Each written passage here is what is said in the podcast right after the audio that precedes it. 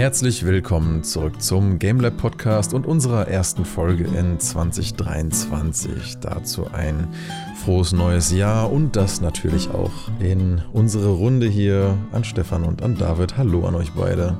Hi. Hallo. Hi, hi.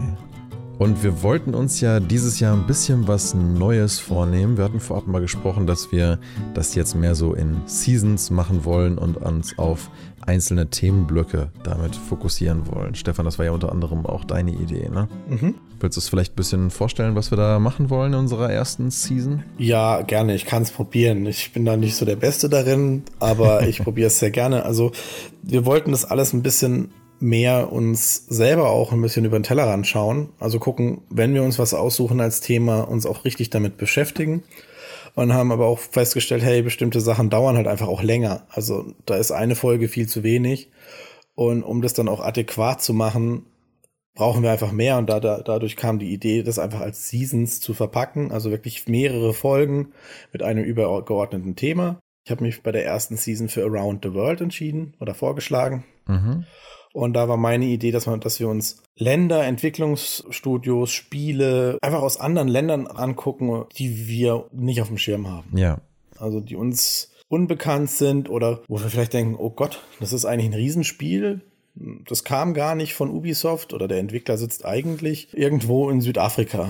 Uh, okay, cool. Also mal so ein bisschen schauen, wo kommen denn die Entwicklerstudios her? Was haben die gemacht? Was ist so prägend oder was fällt uns auf? Ja.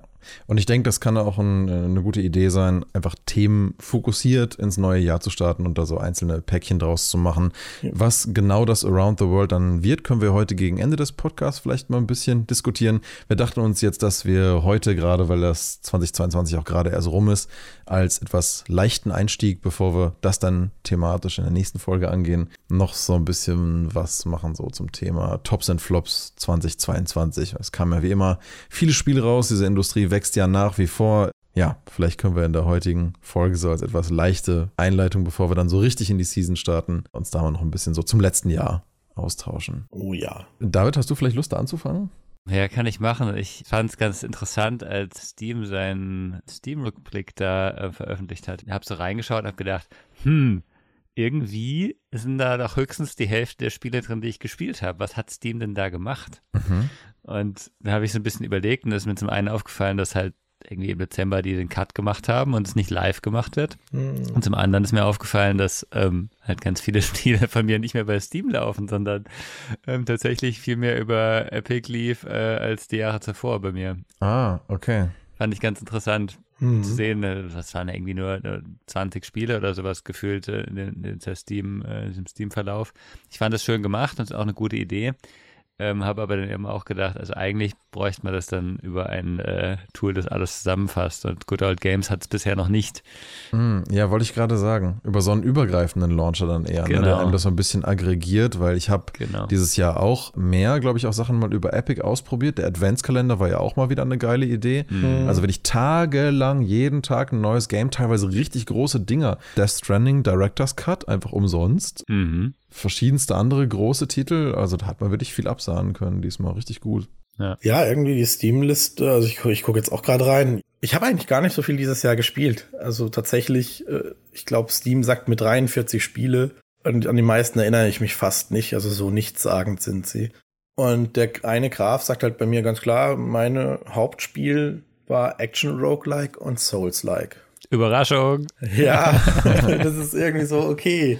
Aber ja, dieses Jahr, bis auf die Highlights, aber die habe ich auf der Playstation gespielt. Also meine zwei Top-Highlights. Interessant. Ich wollte gerade sagen, eben, die, die Playstation-Sachen sind bei dir ja auch überhaupt nicht drin, ne? Und nee. du hast auch ein paar Sachen über ähm, den Xbox Game Pass gespielt, die, die kommen da ja auch nicht rein, ne? Das ist richtig und tatsächlich ist es genau so das letzte Spiel, das ich jetzt zur Jahre, also jetzt noch aktiv spiele und Ende Dezember angefangen habe, ist auch im Xbox Game Pass und da stecken allein jetzt schon in der Woche oder so schon 30 Stunden oder so drin. Mhm. Äh, Multiplayer-Spiele im Koop machen einfach am meisten Spaß, muss man sagen. Das ist witzig. Ich habe auch die größten Ausschläge hier bei Souls-like, also ach was. Äh, emotional äh, wundert mich jetzt auch nicht. Und lokaler Multiplayer und warum auch immer Scharfschützen. Ich glaube, weil ich einfach so krass viele Stunden gegen Jahresende noch in Sniper Elite gesteckt habe. Das kann ja, sein, ja. Offensichtlich. Aber es ist auch witzig, so wann, wann hat man irgendwie was gespielt, äh, wann mhm. besonders verstärkt und so. Also diese, diese Statistik, wann im Jahr was gelaufen ist. Im Sommer habe ich anscheinend viel gespielt. Rocket League, Sea of Thieves, Spiritfarer. Ah, der wertet auch die Sachen über Steam Deck mit aus. Nein, macht ja Sinn. Wenn du es genutzt hast, ist ja gut. Sie haben sich ein Steam Deck angeschafft. Okay, gut, da, da, da komme ich gleich zu meinem ersten Top oder Flop dieses Jahr. Und beim Steam Deck ist es eine der Sachen, bei der ich mir gar nicht so ganz sicher bin. Weil auf der einen Seite halte ich das Ding für absolut gelungene Hardware, nachdem jetzt endlich mal der, der erste Firmware-Patch rauskam, nachdem die Lüfter dann ein bisschen besser laufen, also nicht mehr so hoch schrebbeln und das ein bisschen erträglicher ist finde ich das Ding eigentlich ganz schön und nutze es auch nebenher äh, mal, um was zu spielen. Aber ich muss auch ehrlich gestehen, meistens spiele ich damit einfach ein bisschen Rocket League, so für zwischendurch. Also schon eher, schon eher so eine, so eine ein bisschen so eine Casual-Geschichte. Habe ja, wie gesagt, äh, Donut County gespielt, Getting Over It mal probiert, aber dann gelassen. Below bisschen angefangen. Ease 8 Lacrimosa auf Dana habe ich noch am allermeisten gespielt. Muss aber sagen, insgesamt, also wie gesagt, tolle Hardware, super verarbeitet. Wir hatten ja schon mal eine Folge dann auch zum Steam Deck zwischendurch gehabt. Mhm. Aber was es für mich leider auch teilweise so ein bisschen zu so einem Flop macht, ist, dass ich es persönlich einfach nicht so viel nutze. Und das ist bei meiner Switch ja aber auch nicht anders. Ich weiß nicht, ich glaube, ich bin einfach mehr der Spieler für große Bildschirme, gescheite Hardware dahinter, ob es jetzt PC ist oder eine Playstation oder so. Das holt mich, glaube ich, einfach von der Atmosphäre irgendwie mehr ab. Passt ja auch zu diesem Emotionalausschlag in dem, in dem eigenen Spielerdiagramm. Also an sich ein cooles Teil. Ich hoffe, ich nutze es irgendwann mal ein bisschen mehr, aber aktuell, trotz aller Vorteile, war das jetzt für mich dieses Jahr doch nicht so, noch nicht so der Hit. Hm. Leider. Also hätte es sein können, vielleicht wird es noch. Aber du wirst es weiter nutzen, oder? Ja, nee, doch, auf jeden Fall. Allein schon, weil es mir einfach ein schlechtes Gewissen macht, wenn es die ganze Zeit rumliegt. Ich habe es immer bewusst auf meinem Schreibtisch liegen und ähm, lade es auch immer wieder zwischendurch. Hm. Aber ja, meistens ist es für zwischendurch mal Rocket League. Das, äh, aber das könnte ich auch an der Switch. So, dafür brauche ich nicht zwingend das Steam Deck. Aber was sicher an dem Steam Deck gut ist, ist, dass es die Handheld-Industrie so ein bisschen aufwühlt, weil ich glaube, Nintendo schon Respekt hat vor dem Ding. Also schon der reine Fakt, dass Leute ihre Steam Library mit überall hin mitnehmen können und die einfach deutlich größer ist als die von Nintendo und das auch ein technisch gut gemachter Handheld ist mit aber Hardware wie bei der PS4 und nicht wie, keine Ahnung, beim GameCube. Ich weiß ja nicht, was in der Switch genau drin ist, aber das ist auf jeden Fall nicht so stark wie Steam Deck das ist schon ein ernstzunehmender Konkurrent, glaube ich. Und Nintendo weiß das auch. Insofern bin ich gespannt, was Nintendo jetzt dann als nächstes macht mit dieser Konkurrenz auf dem Markt. Ob es dann vielleicht auch jetzt mal irgendwann eine Switch Pro geben wird oder wie die jetzt langfristig darauf reagieren, weil es recht, wenn immer mehr Spiele kompatibel werden für Steam Deck, aktuell sind ja noch nicht alle wirklich optimiert. Ich glaube, von meiner gesamten Library von ein paar hundert Spielen sind 30 oder 40 wirklich richtig optimiert für Spieldeck, Spieldeck, Steam Deck, die dann auch so einen grünen Haken haben. Mhm. Aber sobald das mal mehr wird, sobald du das Gefühl hast, du kannst wirklich alles da gut spielen auf dem Handheld, ist es vielleicht gar nicht so eine schlechte Alternative für unterwegs. Also für mich war es sehr schwierig, Tops und Flops so rauszunehmen. Hm. Äh, ich glaube, mein, mein Gesamtflop kann ich einfach sagen, dass ich zu viele Spiele angefangen habe, die richtig gut waren, aber nicht fertig gespielt habe. Also das, war, das war letztes Jahr extremer als sonst. Was sind das denn bei dir für Dinger gewesen, wo du gemerkt hast, oh, das ist aber gut und dann doch nichts gemacht? Ganz, ganz verschiedene Sachen. Also so Sachen, die ich ultra gerne spiele, irgendwie Weltraum, Raumschiffbausimulationen und, und Cyberpunk-Sachen und sowas, die echt schön gemacht sind, mhm. wo ich aber dann irgendwie, ist ja immer so, finde ich, wenn man nicht so beim Spiel bleibt, sondern man spielt es an an einem Wochenende, dann hat man nächste Woche keine Zeit, nächste Wochenende keine Zeit und dann ist irgendwie, mhm. oh, das andere Spiel sieht ja auch schön aus. Deswegen, ähm, ja. also ich habe so The Captain gerade auf dem Schirm, das ein ultra gut gemachtes Spiel ist. Ähm, aber ich konnte ich habe es einfach nicht weitergespielt. Ich habe es sogar nicht mehr installiert, habe ich jetzt gerade gemerkt. Mhm. Irgendwie habe ich doch gesagt, es ist was anderes wichtiger, aber hat mir total Spaß gemacht. Oder Space Haven fand ich ganz, ganz toll. Da habe ich auch eine Weile gespielt, muss man sagen. Ne? Das ist auch kein Spiel, wo man, wo man sagen kann, das spielt man zu Ende. Aber Cult of the Lamb, äh, Stefan, da hatten wir mal drüber geredet, wunderschön gemacht, aber mhm. ist auf Dauer vielleicht doch nicht das, was mich dabei hält. Ne? Ich weiß es nicht, ja das, was auf jeden Fall ein Top für mich ist, ist Townscaper. Mhm. Townscaper ist einfach so entspannend und du hast nach fünf Minuten ein Ergebnis, das schön ist. Was macht man da? du hast ähm, einen Mauscursor und du klickst wo, irgendwo hin, also du hast eine große Wasserfläche und in diese Wasserfläche baust du deine Stadt. Ja. Und ähm, du kannst noch die Farbe wählen. Okay. Ähm, und du kannst die Stadt, ich weiß nicht, ob man so hoch bauen kann, wie man will, man kann sie sehr hoch bauen. Wenn du halt zweimal auf was klickst, ist ein zweistöckiges Haus, wenn du dreimal klickst, ein dreistöckiges. Dann kannst du unten noch sagen, ich will unten doch wieder einen Durchgang haben. Ne? Und du hast so eine, so eine Venedig-artige Stadt nachher, die schon eher mittelalterlich angehaucht ist. Wunderschöne Grafik, sehr entspannt, netter Sound noch dabei. Du klickst irgendwie hin und machst so plopp und dann kommt das Haus hoch und dann machst du plopp, plopp, plopp und hast eine Straße dabei. Und wenn du eben was drauf baust, dann wird's, wird's mhm. zum, zum, zur Häuserschlucht oder sowas. Man kann da ganz schnell so mal in 15, 5, 15 Minuten, sage ich mal, sein Inselchen bauen. Ist total entspannt irgendwie ähm, in, in kürzester Zeit. Mhm. Das, das Coolste finde ich also nachher noch, du kannst das gesamte 3D-Modell exportieren und hast ein 3D-Modell von so einer Stadt. Ne? Also wenn du was damit machen wolltest, Ach, das ist auch sehr witzig. cool. Ja. Ähm, und funktioniert auch. Ich habe es mal in, in, Blender reingenommen und sah, sah auch gut aus. Mhm. Und das ist dann für mich so ein, ein, ein, Top gewesen, weil ich eben für meine Art der Spielen im letzten Jahr, dann am Ende des Jahres erst, aber so wieder so ein Spiel gefunden habe, wo ich gesagt habe, okay, da kannst du in kurzer Zeit trotzdem das Spiel voll erleben, was ja manchmal eben nicht der Fall ist. Manchmal musst du ja das Spiel halt entweder komplett durchspielen, um die Story gespielt zu haben, mhm. oder so weit kommen in einem Aufbauspiel, bis du halt einem, einem richtigen, zu einem richtigen Punkt gekommen bist, irgendwie, der, der interessant ist. Ich finde, das mhm. funktioniert vor allen Dingen dann bei Spielen ganz gut, wenn die überwiegend durch ihr Gameplay bestechen ja. und sich das nicht wahnsinnig viel über zehn Spielstunden hin verändert. So ein bisschen wie bei Besiege. Ich meine, ja, du kriegst auch ja. hier und da mal neue Teile, zum Bauen, ne? Aber wenn du halt, also wenn es dir nach fünf Minuten Spaß macht, dann weißt du, dass das Spiel dir auf jeden Fall Spaß macht und wenn nicht, dann wird es es auf keinen ja. Fall, weil das halt vom Kern-Gameplay sehr ähnlich bleibt. Aber ja, ich finde, die Essenz von so einem Game kann man sehr schnell verstanden haben. Das scheint da ähnlich, ne? Ja, und dann habe ich, das kann ich wie das jetzt hieß das letzte, aber es gab noch eins, Tiny Lands, genau. Da hast du einfach zweimal so ein kleines Diorama in Low-Poly-Optik Mhm. Man muss die Unterschiede finden. Achso, ein Suchbild quasi. Wo findet den Fehler oder was? Ja, ein Suchbild, ja, aber in 3D. Du kannst halt drehen und hat einer irgendwie 100 so kleine, schöne Szenen gebaut. Ne, ähm, und äh, du kannst halt an diesen Szenen die vergleichen und drehen und machen und äh, musst halt die fünf Unterschiede finden. Es können Farbe sein oder irgendwas verrückt, wie man halt bei Suchbildern kennt. Total entspannt, mhm. spielst eine halbe Stunde, kannst zumachen und kannst sagen, ich habe das Spiel gespielt und Spaß gehabt. Mhm.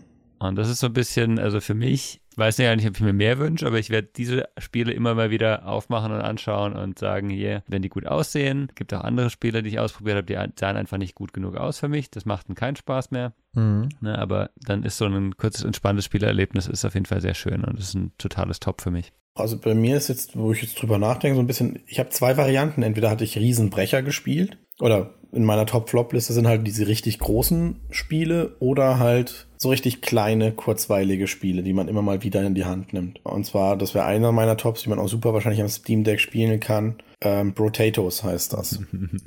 Brotatoes? Ja, es klingt witzig. Ist es auch. Also im Prinzip das Vampire Survivor Prinzip. Also Vampire Survivor hat ja damals, als es rauskam, ich weiß gar nicht, ob das noch 22 war oder noch 21. Also als rauskam, weiß nicht, aber als abgehoben ist, war ja. letztes Jahr. Und das hat ja im Endeffekt dieses Genre von du läufst und es kommen ständig Wellen auf dich wieder wiederbelebt, weil ich denke, das Spielprinzip gibt's ja schon länger. Aber einfach wieder von neuem zum Leben erweckt und dadurch kamen halt sehr, sehr, sehr viele Nachahmer, die halt immer irgendwie kleine Varianten hinzugefügt haben. Und eben Vampire Survivor ist definitiv ein Top. Ich würde sogar sagen, das ganze Genre ist ein Top für mich. So, es macht einfach richtig Laune, es ist kurzweilig und man kann es, denke ich, super am Steam Deck spielen, weil Vampire Survivor hat ja den Countdown nach 30 Minuten. Wenn du bis dato überlebt hast, kommt der Endboss und der tötet dich eigentlich zu 90 Prozent. Aber das ist nicht zwingend, dass du dann verloren hast, weil du hast ja trotzdem was gemacht und du bist mit 30 Minuten fertig. Also ein kurzweiliges Spiel. Mhm. Mhm. Ich pick da halt Potato nochmal besonders hervor, weil man spielt Kartoffeln. Okay. das ist tatsächlich, äh, man spielt einfach eine Kartoffel. Das Spielprinzip bleibt dasselbe, nur dass man halt Level hat. Also man muss, es ist im Endeffekt alles wellenbasiert. Du musst 30 Sekunden lang überleben. Dann hast du die Welle geschafft. Geschossen wird automatisch mit den Waffen, die du dir halt aussuchst. Und du bekommst sowohl Erfahrungspunkte als auch Geld durch das Töten der Gegner. Und die kannst du dann nach jeder Welle, also nach jedem Level quasi, ausgeben. Eines der, der markanten Dinge ist, egal was du auswählst, der Charakter trägt das auch visuell. Was super ist, weil wenn der dann plötzlich irgendeine Maske aufzieht, dann hat er die halt auch wirklich an. Mhm. Was für so ein 5-Euro-Spiel oder was es gekostet hat, echt super cool ist. Aber nochmal, du bist eine Kartoffel, ne? Ja, du bist einfach nur eine Kartoffel. Aber eigentlich bei dem Style kann man sagen, du bist eigentlich ein kleiner runder Blob. Ja. Also eigentlich ist dann, ja. also es heißt zwar Brotator, aber eigentlich bist du einfach ein kleiner weißer Avatar mit so einem okay, roten ja. Kriegsbandana. Es nimmt sich selber nicht so ernst. Also es hat tatsächlich auch Riesenwellen im Streaming-Bereich geschlagen, deswegen habe ich es auch wieder gesehen. Also ist wieder dieses typische, ich habe es irgendwo gesehen, fand es toll, habe es geholt und es war wirklich toll. Geld? Der Entwickler hat da tatsächlich, also der ist echt aktiv dabei und es gibt dann halt auch immer verschiedene Klassen. Nach jedem Level kannst du Klassen freischalten oder dann, wenn du es geschafft hast, auch ähm, neue Gegenstände, die dem zugeordnet sind, also die mhm. eigentlich von diesem Charakter kommen. Da wurde zu, zuletzt meines Wissens der Streamer vorgestellt als Charakter und der hatte dann irgendwie, wenn er sich nicht bewegt, bekommt er jede Sekunde Geld fürs Nichtstun. Schießen tut er ja trotzdem, aber er bekommt Geld, wenn er nichts tut. Okay. Also wenn er stehen bleibt. Bisschen zynisch, aber ja. Und je mehr Geld er hat, desto langsamer wird er. okay. Und das ist dann so, so, das ist ziemlich, ziemlich cool.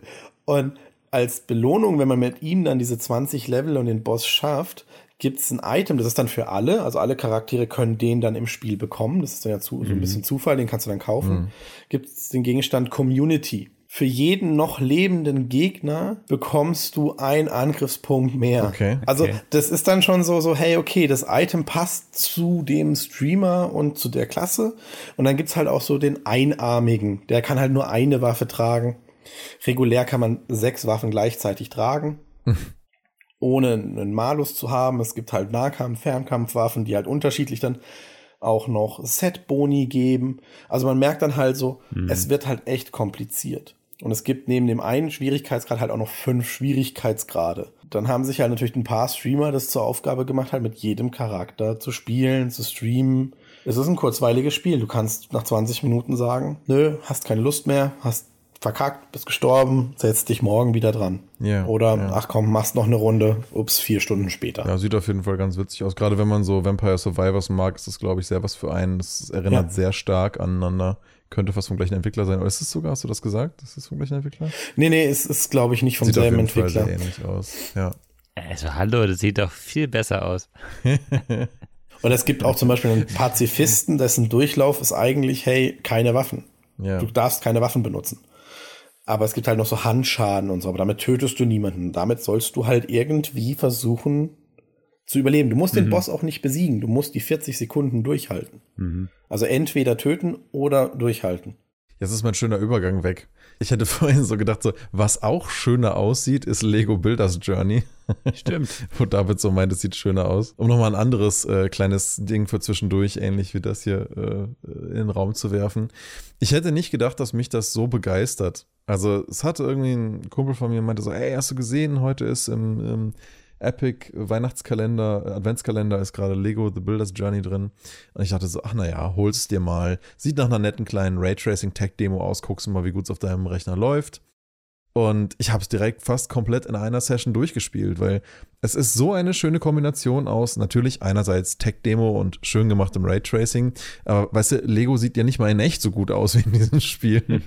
ja. Es ist wirklich schick, wie die Steinchen dann da reflektieren und wie das Licht sich da bricht und es ist so wunderschön gemacht, das ist einfach toll zum Angucken. Aber was mir dann auffiel, nachdem ich es halt 10, 15 Minuten gespielt hatte, ist, in dem Game geht es halt vorwiegend eigentlich auch um eine Story. Und ich dachte, es ist einfach nur so ein Building-Ding, so ein bisschen wie bei Besiege. Mach halt das Level, äh, löse diese Quest, mach das, bla bla. Aber nachdem du das dann 10, 11 Level gemacht hast, immer so den einen simplen Task zu lösen, fällt dir relativ schnell auf, das Ding erzählt dir sogar eine Geschichte. Mhm. Von einem größeren und einem kleineren Charakter könnte man zum Beispiel als Vater-Sohn interpretieren, wo du halt am Anfang die ganzen Level miteinander machst und alles ist irgendwie sehr spielerisch und du baust ein Campfire und ne, springst über irgendwelche Berge Berge drüber oder surfst irgendwo, ne, fährst mit so einem kleinen Skateboard irgendwo rum. Ich glaube, das kommt erst später, aber jedenfalls alles sehr playful und sehr, ich sag mal, unzielgerichtet, weswegen du am Anfang auch denkst, ah ja, das Ding ist einfach nur mal irgendwie so ein, so, ne, einfach nur so ein Casual-Ding. Dann spielst du ein bisschen weiter und merkst aber irgendwie, dass sich so Stück für Stück die Charaktere bei der Figuren mehr rauskristallisieren. Und spätestens merkst du das an dem Moment, dass die ältere, größere Figur immer wieder zu so einer Stelle hinfährt und dann macht er da was. Und das ist super repetitiv. Und immer wenn er das macht, kriegt er dafür ein kleines Sternchen, das fällt in so einen Mülleimer und dann musst du wieder eine Plattform mit hm. immer den gleichen vier Steinchen bestücken. Mhm. Immer wieder und wieder. Und du kriegst dafür jedes Mal ein Sternchen, das macht toll Pling. Ja? du verstehst aber relativ schnell, dass das halt irgendwie eine Analogie ist für Arbeit, weil es ist halt super repetitiv und jedes Mal gibt es irgendwie Geld. Äh, das wird relativ schnell durch die Formästhetiksprache auch klar. Und du merkst halt, dass das die Beziehung von den beiden Charakteren untereinander negativ beeinflusst. Also der Kleine sitzt dann halt bei dem Häuschen, wo du halt nach dieser explorativen Phase vom Anfang, wo halt viel gespielt wird, mhm. zu diesem Häuschen kommst und dann baust du halt dieses Häuschen mit und dann sitzt du halt aber in dem Häuschen alleine rum. Und ja. ne, der, der, der, der andere ist dann irgendwie nie da und dann beschäftigt sich dich da selber, aber irgendwann ne, geht halt dieser kleine Spielfigur, die du halt hauptsächlich spielst, dann in den Keller und sitzt da öde rum, während du halt dann immer wieder wechselst zwischen dem und dem anderen und dann er seine Arbeit macht, okay. ja. Und das ist alles komplett ohne Sprache. Es ist nur über Visualitäten, aber es ist ziemlich leicht verständlich, super eindrücklich Schön. und braucht null Lokalisierung und ich glaube, das versteht jeder. Schön. Aber diese Story, die dann kommt, und ich will das jetzt nicht alles vorwegnehmen, aber also ein bisschen sage ich noch was darüber. Also, also der Kleine erweckt dann halt im Keller irgendwie so einen kleinen Roboter da zum Leben. Das wahrscheinlich denkt er sich das in dem Moment aus und spielt mit seiner Fantasie, so ein bisschen wie bei Papua und Jo, ne? Und flüchtet sich dann in so eine Art Spielwelt. Und dann spielst du halt wieder dann mit diesem Roboter zusammen in diesen Welten darum. Ich weiß nicht, noch nicht genau, wofür das stehen soll. Entweder ist es eine Art Eskapismus oder was auch immer. Das Witzige ist nur, Je länger du das spielst, umso gleichförmiger, und das kann man natürlich mit Legos schön abbilden, umso gleichförmiger und auf weniger Teile reduziert wird das Ganze irgendwie. Und ich frage mich, ob das fast so ein bisschen so eine Art Erwachsenwerden darstellen soll, dass Sachen immer in kontrollierteren Bahnen ablaufen und immer mehr eingeordnet wird und Sachen immer gleicher aussehen. Und irgendwann zwingt dich auch irgendwas im Spiel dazu, auch solche Plattformen wie dein zum Beispiel Vater, wer auch immer das dann sein soll, zu bestücken mit so ähnlich gleichförmigen Steinen. Und auch die Farben werden immer reduzierter. Das könnte ein bisschen eine Analogie dafür sein, so nach dem Motto, ja, keine Ahnung, dann hast du halt gemerkt, oh, ich muss auch irgendwie älter werden und arbeiten gehen und vieles ist das Gleiche und nicht, ist, nicht alles ist mehr Spiel und da muss ich gucken, wo ich mir irgendwie meine Freiheiten noch nehme und so. Und das ist alles nur über Steine, Lighting und Animationen gelöst und es ist so geil, hätte ich null davon erwartet und war eine super Überraschung. Und ich muss echt sagen, das war für mich auf jeden Fall echt ein Top-Release, obwohl es so nach gar nichts aussah am Anfang, außer einer Tech-Demo. Also richtig cool. Okay. Kann ich echt nur empfehlen. Ich habe mich noch nicht rangetraut, weil ich äh, gedacht habe, ja, da kann, kann gut sein, muss aber nicht. Ich fand die letzten Lego-Spiele, die ich so angefasst habe, die waren eher gemischt, aber ähm, ja. hört sich auf jeden Fall sehr gut genau, an. Genau, ich war auch sehr kritisch, weil diese ganzen Lego Action-Adventure-Games immer irgendwelche Marken wie Star Wars und so nachmachen. Ich habe das als Teenager mal ganz gerne gespielt, mal einmal so ein Game mit einem Kumpel im Koop-Modus, aber danach eigentlich nicht mehr so wirklich, weil ich weiß nicht, ich weiß nicht genau warum. Wenn ich schon ein Star Wars Game spiele, dann will ich halt ein Star Wars Game spielen und nicht halt eine Lego-Version. Nicht Lego will, dann kaufe ich mir ein Set und baue damit was. Deswegen war ich Lego Games gegenüber immer so ein bisschen skeptisch, wenn ich auch weiß, dass sie vielleicht an sich technisch gut gemacht sind, aber es war halt nie so mein Cup of Tea. Deswegen das hier hat mich aber total angefressen. Das war echt, das war echt geil. Ja, das echte Lego in der Hand ist schon immer noch mal anders cooler, aber ja. du kannst halt digital auch mittlerweile das sehr gut machen und Lego hat da schon mhm. Ähm, die machen das, die machen das insgesamt so, auch von der, wie es sich anfühlt, von der virtuellen Haptik, nenne ich es mal, äh, finde ich ganz gut. Ja, absolut. Und auch wenn es nur mit Maus ziehen, klicken, halten, loslassen ist, funktioniert das trotzdem mhm. nicht schlecht, auch gerade weil das Sounddesign so gut ist und dir halt so viel Haptik stellvertretermäßig kommuniziert. Mhm. Das ist echt nicht schlecht. Und ich glaube, in einem Controller mit entsprechender Smart Vibration auf der PS5 gibt es ja, glaube ich, auch, könnte das echt nochmal ein Tick cooler sein. Aber ja, also wer sich das im Adventskalender geholt hat, auf jeden Fall spielen äh, wenn es eh schon gratis okay. da ist. Ansonsten lohnt mhm. sich, denke ich, trotzdem. Ja, okay. mal reinschauen dann. Ich habe den Adventskalender zwar mitgenommen, aber ich glaube nichts davon irgendwie installiert. Ja, man hat ja dann manchmal auch nicht so viel Zeit. Ich habe mich gefreut, dass ich den Postboten-Simulator habe und das passt. Das ist die perfekte Überleitung, nämlich große Brecher von Death Stranding. Große Brecher dieses Jahr, weil ich habe nur noch so große Brocken. Glaube ich, okay. glaube ich. Vor allem zwei große wahrscheinlich, aber den einen habe ich nicht gespielt. Wie war dann God of War Ragnarok? Dass du dir das letzte als erstes nimmst, das als letztes erschienen ist, es war geil. Also richtig, richtig gut. Der erste war ja schon super was bei meinem Flop Horizon Forbidden West zum Beispiel mich mega angekotzt hat, war ja das Intro mhm. mit dem, oh, ich habe, ups, ich habe alles vergessen, ha, ich habe meine Ausrüstung irgendwo liegen lassen, oh, ich bin so dumm, habe vorher die Welt gerettet, aber hey, passt ja. Bei God of War dann halt hat man gesehen, okay, er ist nicht perfekt, aber ist viel besser gelöst. Weil ja, du fängst halt wieder an mit deiner Axt, aber das liegt halt daran, dass er die andere Waffe halt einfach im Haus hat liegen lassen. So, und er holt sie nachher auch. Mhm. So, ja, macht irgendwie Sinn. Er hat ja nicht damit gerechnet, dass was passiert. Mhm. Gut, dass man die Skills wieder lernen muss, darauf ist es. Es geht halt gar nicht ein. Aber es, es sind trotzdem ein bisschen andere Skills, weil es halt jetzt ein anderes Spiel ist. Und alle Sachen, die du im Einser gelernt hast, wie Zerstören von Verbrennen von diesen Wänden, die du ja erst mit den Schwertern machen konntest oder so, mhm. um Geheimgänge freizuschalten, mhm. das kann er schon. Du wirst nur noch mal im Kontext noch mal dran erinnert, so, ah, das sind die, die kannst du mit Feuer kaputt ja, machen. Ja, okay. Also wirkt dann eher wie eine Progression und nicht wie komplett wieder alles genau. verloren und von neu los. Genau. Und so fühlt sich auch das ganze Spiel an. Also klar, Atreus ist älter geworden, Kratos ist älter geworden. Man merkt halt beide so, sie sind halt enger zusammen, aber gleichzeitig entsteht halt auch ein Clinch. Ich werde die Story jetzt auf keinen Fall spoilern, mhm. weil die ist einfach echt gut gemacht. Ah, die vom Einser war ja schon richtig cool. Ja, und jetzt kommen halt so viele Themen noch mit dazu. Eben erwachsen werden, Individualisierung, Kampf gegen, gegen sich selber. Mhm und, und dann gleichzeitig wachsen. Und das ist halt schon super gut erzählt. Also ich hatte natürlich, klar, ich liebe es, ich liebe Tiere in Spielen oder überhaupt. Und natürlich kotzt mich das an, wenn Tiere irgendwie sterben. Und das kriegt halt God of War in den ersten fünf Minuten zweimal hin, wo ich mir dachte, so, oh, ihr seid echt Schweine gleich so zwei Tiere, die du irgendwie sofort lieb gewinnst. So, ah, Dankeschön, mhm. muss das sein. Aber super erzählt. Die Steuerung an der PS5 wieder vom Feinsten. Klar, man kann wieder alles entdecken. Man hat Backtracking, das muss man ganz klar sagen. Die Sachen sind nicht weg. Aber man kann trotzdem sich echt gut bewegen. Die Boss, die, die Mobs sind vom Schwierigkeitsgrad her super. Aber für mich war das ein sehr rundes Spiel. Also ich habe, als ich jetzt fertig war, das Finale so, wow, okay. Und das sieht ja auch noch wunderschön aus und ja. ist cool präsentiert ja. und echt cinematisch. Also ja, und auch die Story ist eigentlich echt gut gemacht und auch dieser Clinch und ja, manchmal denkt man sich, ich hätte gerne eine Entscheidungsmöglichkeit, weil ich würde mich da anders entscheiden wollen. Aber mhm. es wird mir halt aufgelegt. Also aber ich lebe dann halt auch mit der Entscheidung. Ja. Ist halt auch ein Rollenspiel. Ne? Man spielt halt auch bei solchen Spielen öfter mal mehr mit, als man dann wirklich was tut. Hast ja bei Uncharted leider auch nicht wirklich eine Wahlfreiheit. Und während man jetzt zum Beispiel bei Horizon halt wirklich das Problem hat, es ist dasselbe wie vorher, geht halt God of mhm. War nochmal einen Ticken andere Wege. Es unterscheidet sich natürlich jetzt nicht so, dass es ein ganz anderes Spielgefühl ist. Es ist echt blöd, wenn man in Rätseln reden muss, aber es probiert neue Sachen aus und die probieren sie halt gut aus, weil die passen halt auch zum Spiel und die passen in die Story und das muss man erstmal hinkriegen. Mhm. Das war neben Elden Ring mein Highlight Platin mache ich nicht, weil dafür bin ich einfach, was das Kämpfen angeht, zu doof. Ja. Also ich bin dazu ungeschickt mittlerweile mit den Händen, keine Ahnung. Es ist auch einfach Arbeit. Ich finde immer, wenn so Spiele genau. dann in Arbeit ausarten, dann, dann muss man sich gut überlegen, ob das einem die eigene Zeit wert ist. Also mir nicht meistens. Da entdecke ich dann halt wieder andere Spiele, wo ich sage, oh, jetzt habe ich wieder Spaß dran, dann mache ich das. Weil ja. ich brauche nicht die 500. Sprachnachricht zu finden, um Platin zu machen. Und da haben halt andere komplett versagt. Ähm, ich habe die Geschichte erlebt, das, das reicht mir. Und dann entdeckt man halt irgendwie so Sachen wie Nino Kuni, das Online-Game Crossworlds und denkt sich so, Alter, und dann kommst du Stück für Stück irgendwie auf, die, auf den Draht, irgendwie so, hm, vielleicht ist das Jahr 2022 irgendwie dazu gedacht gewesen, Marken, die man mal geliebt hat, in den Dreck zu ziehen.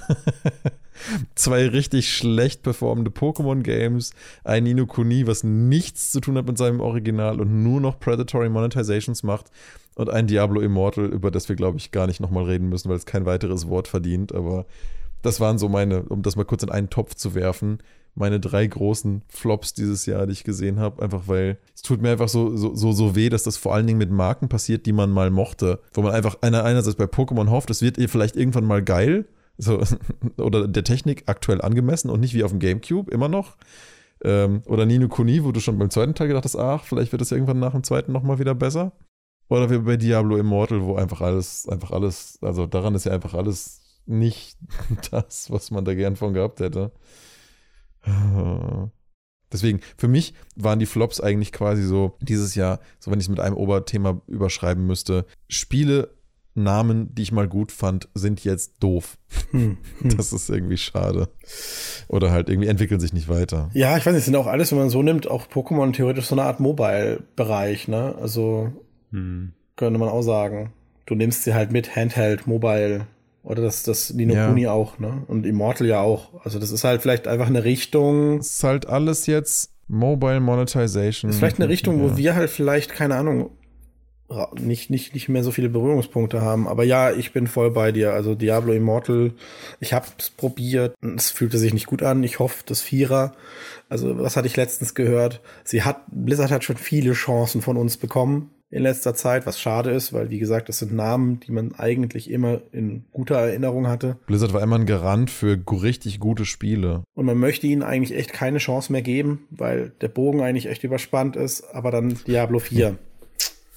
Ja, und dann kaufen es die Leute doch wieder. Mal gucken. Ich weiß selber nicht, ob ich mich beherrschen kann mit dem, mit dem Vorbestellen oder nicht. Mm. Ist, weil man hofft ja doch immer noch, dass es dann irgendwie gut wird. Aber ja. Ist, ist es nicht so ein bisschen der natürliche Verlauf, dass viele Serien irgendwann nicht mehr das Level halten können, gerade wenn sie mhm. am Anfang so extrem gut waren? Also ich meine, mhm. wir hatten es vorhin bei Horizon. Horizon hat es halt mit dem zweiten wohl nicht mehr geschafft, wobei ich immer noch glaube, dass wenn ich das irgendwann mal spielen kann, ich das gut finde, aber ähm kann gut sein. Ich glaube auch nicht, dass es ein schlechtes Spiel ist. Also Horizon, das zweite. Es ist nur einfach so hängt von eigener Erwartungshaltung ab, ne? Die Erwartungshaltung ist da tatsächlich das Problem. Also ich habe und ähm, was mir halt stark aufgefallen ist bei Horizon, dann können wir ja den, den Brecher gleich von meinem Tisch auch runterschmeißen. Ähm, es ist wieder, also es hat mir beim ersten Mal hat mir das Spaß gemacht, diese Riesenspielwelt, du konntest laufen, du konntest erkunden, du hattest die Karte voll mit Symbolen, wo du hin kannst. Es ist genauso beim zweiten auch. Und du merkst halt wieder, wie schlauchig das trotzdem ist. Weil hey, cool, da ist was, da ist ein Geheimnis, da muss ich durchtauchen. Da ist auch die Karte voll mit Symbolen. Aber hey, ich muss erst straight nach da laufen, damit ich das kriege. Ja. Das, das, das ist mir bewusst, dass das passiert.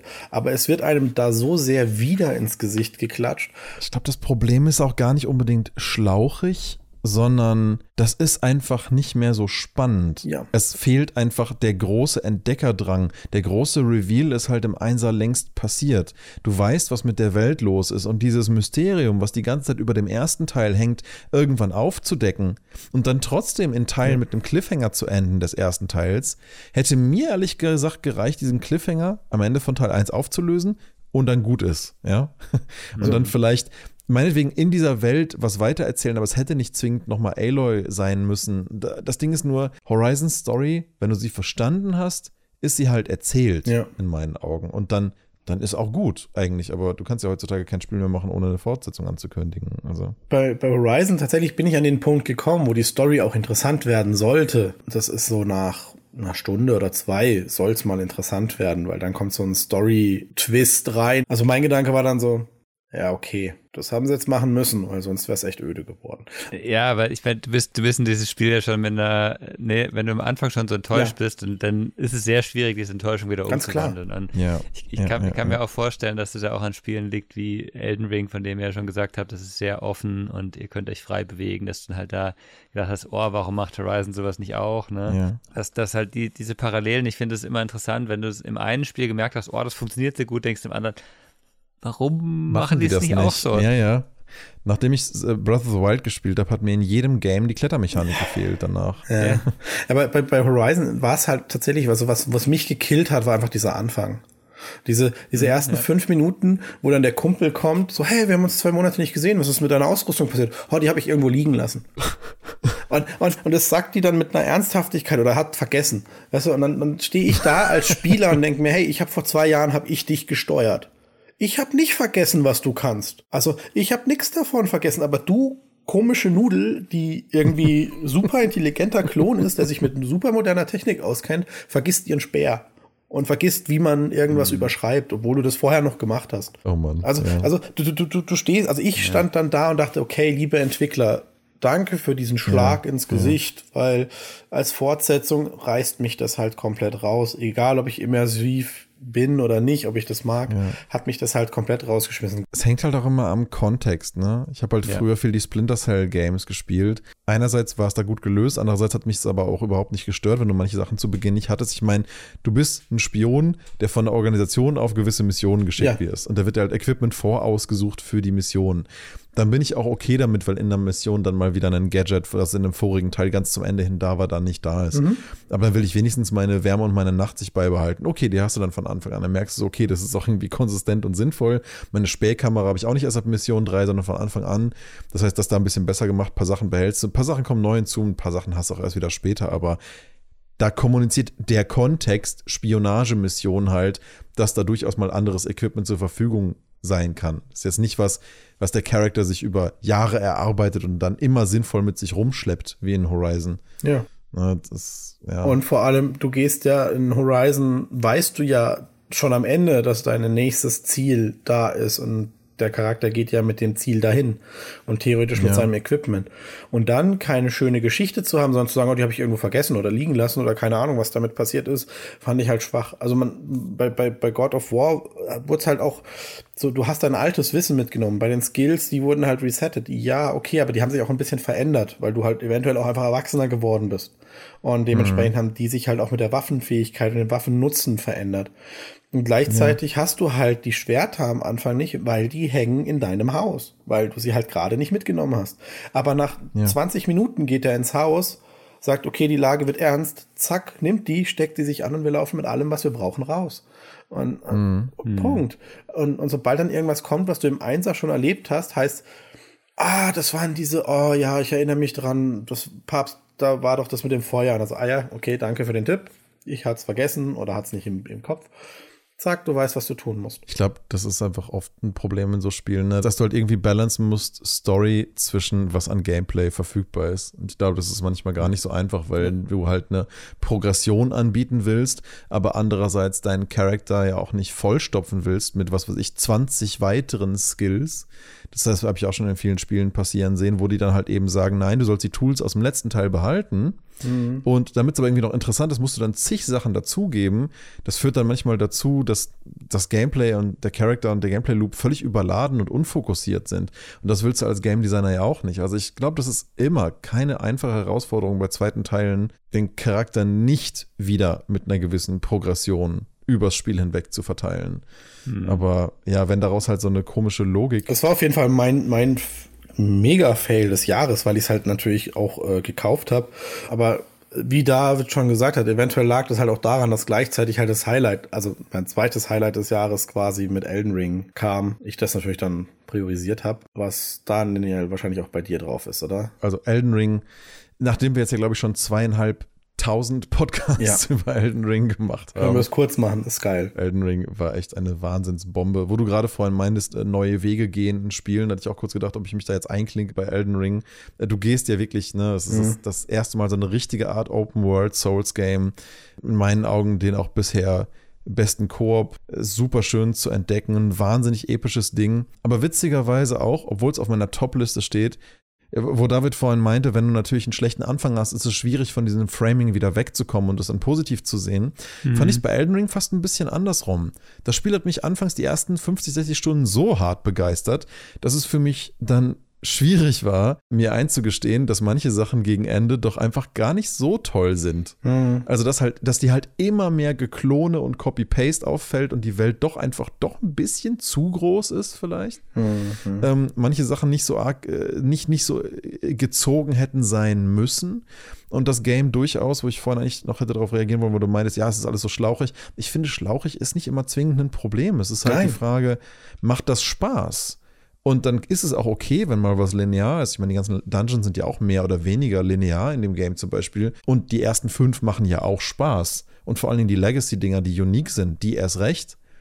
Aber wenn dann halt sich zu oft Sachen wiederholen, ja, aber ich war halt einfach zu begeistert von dem Game, um dann gegen Ende halt von dem Framing wieder runterzukommen und mir zu denken, so, hm, die Kernevents sind schon alle recht episch, aber ein paar Sachen hätten durchaus gerne irgendwie kürzer, kompakter und vom Storytelling technisch gerne auch mehr an die Hand nehmend sein dürfen. Und das sage ich nicht oft, vor allem nicht bei Souls Games. Aber ich habe mich am Ende echt gefragt, was haben wir hier eigentlich gemacht und accomplished? Und das dauert lange, lange, bis du es verstanden hast, dieses Game. Und auch nicht ohne Hilfe im Internet, glaube ich. Nee. Und ja, insofern sicherlich ein großes Top dieses Jahres, verdient sicherlich auch alle Preise, die es bekommen hat, aber auch kein perfektes Spiel. Ich meine, was ist das schon? Das perfekte Spiel gibt es wahrscheinlich so gesehen nicht. Doch für jeden individuell. Ja, ab, aber durchaus für, also viele Leute, wie ich Outer Wilds dieses Jahr habe spielen lassen, ist das wahrscheinlich für mich schon irgendwo ein perfektes Spiel, bis vielleicht auf gewisse Sachen am Ende, aber na gut, sei es drum. Elden Ring ist auf jeden Fall, ist, das sollte, glaube ich, jeder irgendwie zumindest sich mal angeschaut Ja. haben. Außer David, ich glaube, bei dir ist es Elden Ring immer noch so, mm, oder? Oh, die Welt sieht okay aus und ähm, das ist immer noch ein Souls-like. Ja. genau. ja. Und es hat auch nur einen Schwierigkeitsgrad. Ja, gut. Am PC könnte ich mir problemlos irgendeinen äh, Trainer oder Cheat holen. Ne? Mhm. Wäre eine Möglichkeit. Ja, genau. Nur das Ding ist bei Elden Ring, ich glaube, wenn du es nicht zu einem großen Teil für das Gameplay spielst, dann ist es wahrscheinlich auch nicht so deins, weil, wie ich gerade schon sagte, die Story nimmt dich nicht an die Hand in meinen Augen noch viel schlimmer als in den vorigen Souls-Teilen. Das brauche ich aber nicht. Nee, Story an die Hand nehmen brauche ich nicht. Ich meine, ich habe ja Skyrim oder Fallout, äh, spiele ich ja auch immer so, wie ich Lust habe und nicht wie die Story das will. Ne? Aber mhm. der Punkt ist halt, wenn es das primäre Ziel des Spiels ist, irgendwelche sinnlosen Kämpfe zu machen, für mich sinnlos. Ja. Hier musst du den Boss besiegen und dort musst du kämpfen, dann, dann, ist es halt nicht das Spiel, das ich dann will in so einer Welt. Ne? In so einer Welt will ich halt mhm. frei sein und explorativ durch die Gegend ziehen und vielleicht gar nicht kämpfen. Geht wahrscheinlich bei Elden Ring besser als bei den Vorgängern, aber es ist, glaube ich, immer noch nicht so das Ziel tatsächlich. Ich habe den ersten Storyboss erst nach 15 Spielstunden gemacht. Mhm. Weil ich einfach die ganze Zeit drumherum geritten bin, den Rest der Landschaft erkundet habe, kleine Sidequests und Höhlen erforscht. Und dann irgendwann, als ich das Gefühl hatte, jetzt bin ich vielleicht mal stark genug, dann doch mal in dieses Schloss gegangen bin, um den dann mal anzugehen. Selbst dann war es noch eine vernünftige Herausforderung, aber nicht mehr so schwierig. Und ja, man kann sich halt das Spiel sehr selber pacen, auch wenn natürlich gewisse Gegnerschwierigkeiten dir schon so ein bisschen wie bei frühen Gothic-Teilen schon irgendwo sagen, hey, hier soll es eigentlich gerade nicht sein. Das heißt aber nicht, dass du da nicht sein kannst. Also du wirst halt nicht gleich, nicht unbedingt gleich gewone-hitted und man kann das schon bezwingen, so ein Areal, aber es macht es halt unvergleichlich schwieriger dann. Also es guidet dich schon so ein bisschen. Auf der anderen Seite hat Elden Ring halt das Problem, wenn du halt zu stark wirst, dann sind halt also zu viel rumgrindest, dann sind halt irgendwann alle Areale bis zu einem gewissen Grad wieder zu einfach. Ja. Ist aber auch, glaube ich, nicht so leicht, ein Open-World-Game dieser Art und Größe zu balancen. Aber und mhm. ich finde dafür, dass das ihr erster Try war, nach den ganzen schlauchigen Dark Souls und Demon Souls-Teilen, war, war das jetzt hier schon echt ziemlich gut. Aber deswegen, wie sieht's denn bei euch? Habt ihr noch andere Sachen? Weil mein Jahr ist ansonsten echt fertig. Also ich hatte sonst keine Tops oder Flops mehr richtig. Ich meine, Stray war ein absolutes Highlight. Super schön. Insgesamt mhm. Story und auch eines der wenigen Spiele, die ich komplett durchgespielt habe. Ja. Fand ich es insgesamt einfach, einfach toll gemacht. Und Menschen, die Katzen mögen, sollten sowieso spielen. Das ist so lustig, dass es auf deiner Tops-Liste ist. Weil so sehr ich dieses Spiel antizipiert habe, ist es bei mir eher auf der anderen Seite der Liste gelandet. Ausschlaggebend war dafür, glaube ich, vor allen Dingen der Punkt, wo diese Katze, ich sag mal, augmentiert wird. Mit mehr Rede und Spiel und Technikmechaniken äh, und Stuff. Und ich ab dem Moment so das Gefühl hatte, hä? Ich wollte doch eigentlich einfach nur eine Katze spielen. Warum unterhält sie sich jetzt über das Device mit anderen? Und warum macht sie jetzt das? Und warum kann ich jetzt die und die Skills? Ich wäre auch vollkommen fein damit gewesen, einfach nur ein bisschen wirklich eine Katze zu spielen. Und das ist halt auch die erste Spielstunde so. Und danach wird es halt aber so, als hätten sich die Entwickler nicht getraut, dabei zu bleiben, sondern es hätte halt irgendwie von den ganzen Flexibilitäten, die man so erwartet in so, so Role-Playing-Games, aufgewertet werden müssen. Und ich fand das persönlich gar nicht nötig, aber ich bin noch nicht durch. Also vielleicht kann, ändert sich mein Bild davon noch, aber das war bei mir so ein Moment, wo ich so dachte, so, oh, schade irgendwie. Die Katze kann dafür ja gar nicht gar nichts, sondern die Wesen um die Katze herum, die wollen ja mit ihr kommunizieren, mehr oder weniger, oder? Ja. Naja, ich fand es gut gemacht. Aber hm, spiel's mal fertig, wenn du es noch nicht fertig hast. Mache ich auf jeden Fall. Das war nur bei mir so ein Moment zwischendurch, wo ich mir so dachte, so, hm. Vielleicht gefällt dir dann das Ende sehr gut. Ja, also ich werde es ich auf jeden Fall äh, mal fertig spielen. Das steht ja schon lange auf meiner To-Play-Liste. Aber. Ja, aber also gerade unter diesem Aspekt gefällt dir das Ende vielleicht dann besonders gut. Okay, das ist, das ist ja, das ist ja schön zu hören. Dann werde ich mir das auf jeden Fall nochmal angucken. Nein, was, was daran ja einfach schön war, ist, dass es überhaupt mal wieder so ein anderer Ansatz ist. Also ich hatte schon lange kein, nennen wir es mal, Journey-Feeling in dieser mhm. Industrie mehr, wo ich das Gefühl hatte, oh, mal was richtig anderes. Und da war zumindest Stray wieder mal bisschen, ein bisschen, kleiner Lichtblick in diese Richtung, fand ich dieses Jahr. Ja, das andere Spiel, das ich jetzt noch so auf der Liste direkt hatte, war, war Citizen Sleeper. Das war einfach auch insgesamt ein total rundes Spiel, super geiler Artstyle für mich, für meinen Geschmack und gleichzeitig auch eine coole Story. Ah, das war diese so ein bisschen Cyberpunky-mäßig, ne? Da genau, Cyberpunk-Comic auf so einer Raumstation musst du halt dich zurechtfinden und, und eine Lösung finden für, für alles. Und das, das war halt so, also wirklich die, die Gesamtstory war cool, es war sehr schön gemacht, grafisch, aber auch vom Interface eben, also die, die Charaktere waren cool, die, das Interface war, hat alles zusammengepasst. Und es war jetzt auch nicht so ewig lang, dass man gesagt hat, okay, ähm, muss man muss man jetzt da stundenlang dran sitzen, aber und das, das war so ein schönes abgeschlossenes Spiel. Und das ist, glaube ich, so genau, das hatte ich ja am Anfang so, die Spiele, die ich kurzzeitig spielen kann, sind ein Highlight für mich gewesen, aber auch eben Spiele, die man in nicht, äh, wie du vorhin sagtest, 60, 70, 80, 90 Stunden mhm. äh, oder mehr spielen muss. Weil mhm. ich merke einfach, ich habe dafür die, die Zeit nicht mehr so richtig. Ne? Ähm, mhm. Das funktioniert bei Sachen, wo man mal die, die man schon kennt. Ich, ich spiele zur Zeit, sag ich mal, dieses Jahr zum Beispiel auch Black Mesa, ne? also Half-Life 1, der, der äh, Neuaufbau. Mhm. Aber ich kenne halt Half-Life 1 immer noch auswendig und weiß, was um, um jede zweite Ecke passiert. Entsprechend okay. kann ich da auch mal äh, vier Wochen nicht spielen, das ist okay. Ne? Aber wenn ich das mit einem Elden Ring machen würde, wäre das wahrscheinlich nicht praktikabel, so richtig. Ja. Mhm.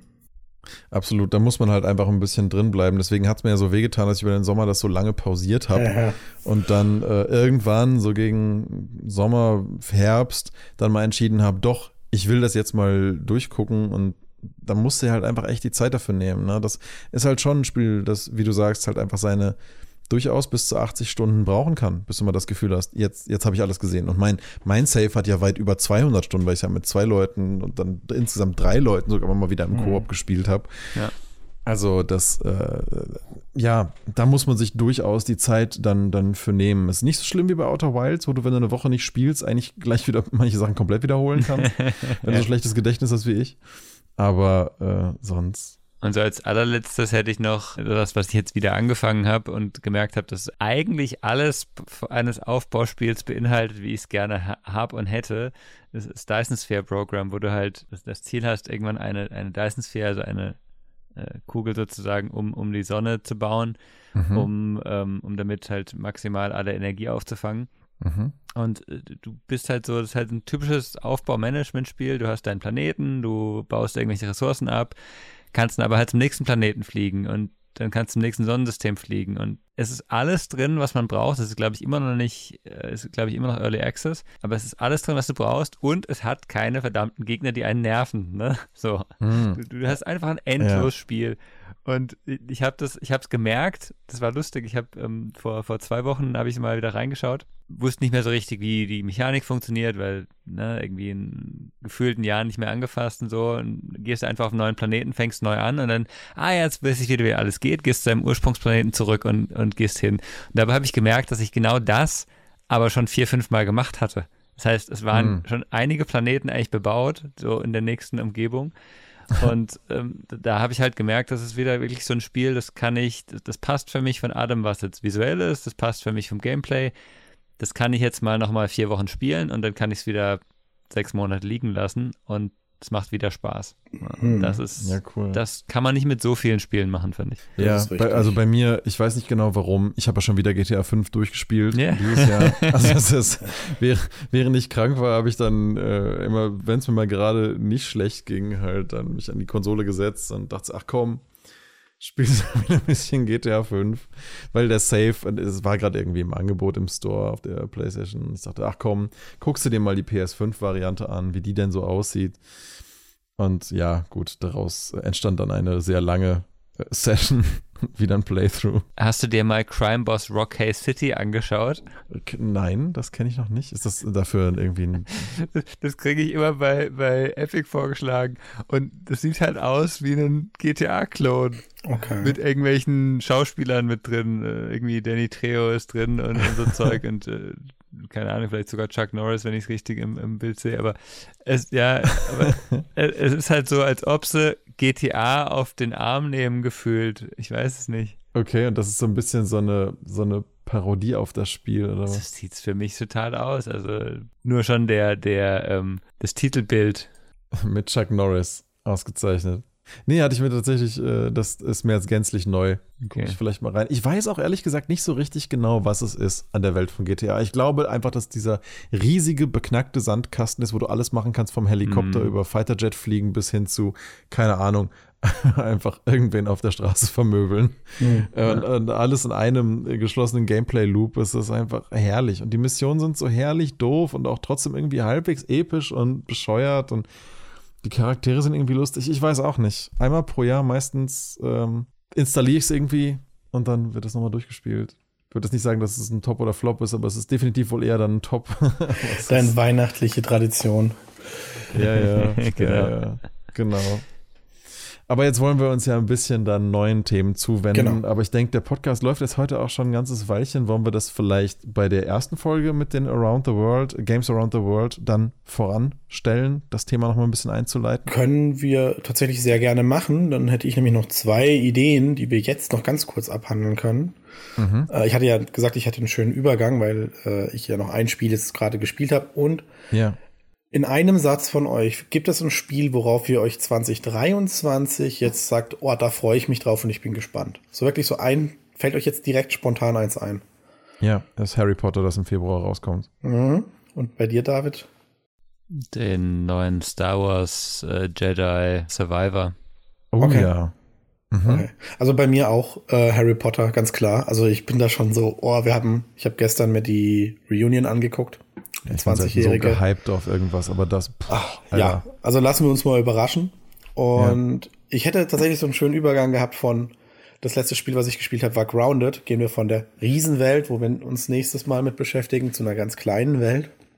In den Garten. So klein ist die nicht, aber ja, okay. Ja, in den Vorgarten quasi, vom Vorgarten dann zu Around the World. Ja.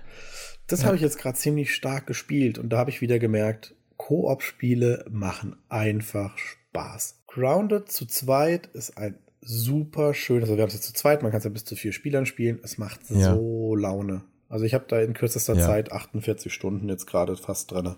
Also kann ich nur empfehlen. Und ansonsten würden wir uns wahrscheinlich nächste Woche mit Around the World beschäftigen. Ja, jetzt wollen wir uns ja ein bisschen neueren Themen zuwenden und ich denke, wir können die Diskussion über Games Around the World und die Einleitung auch durchaus dann im nächsten Podcast anfangen und dann können wir das Thema euch auch mal ein bisschen mehr im Detail vorstellen, was wir da so geplant haben. Fantastisch. Für heute bedanke ich mich auf jeden Fall erstmal für den heutigen Podcast. Eine gute Woche und dann bis zum nächsten Mal. Ciao, bis zum nächsten Mal. Bis dann. Ciao. Ciao.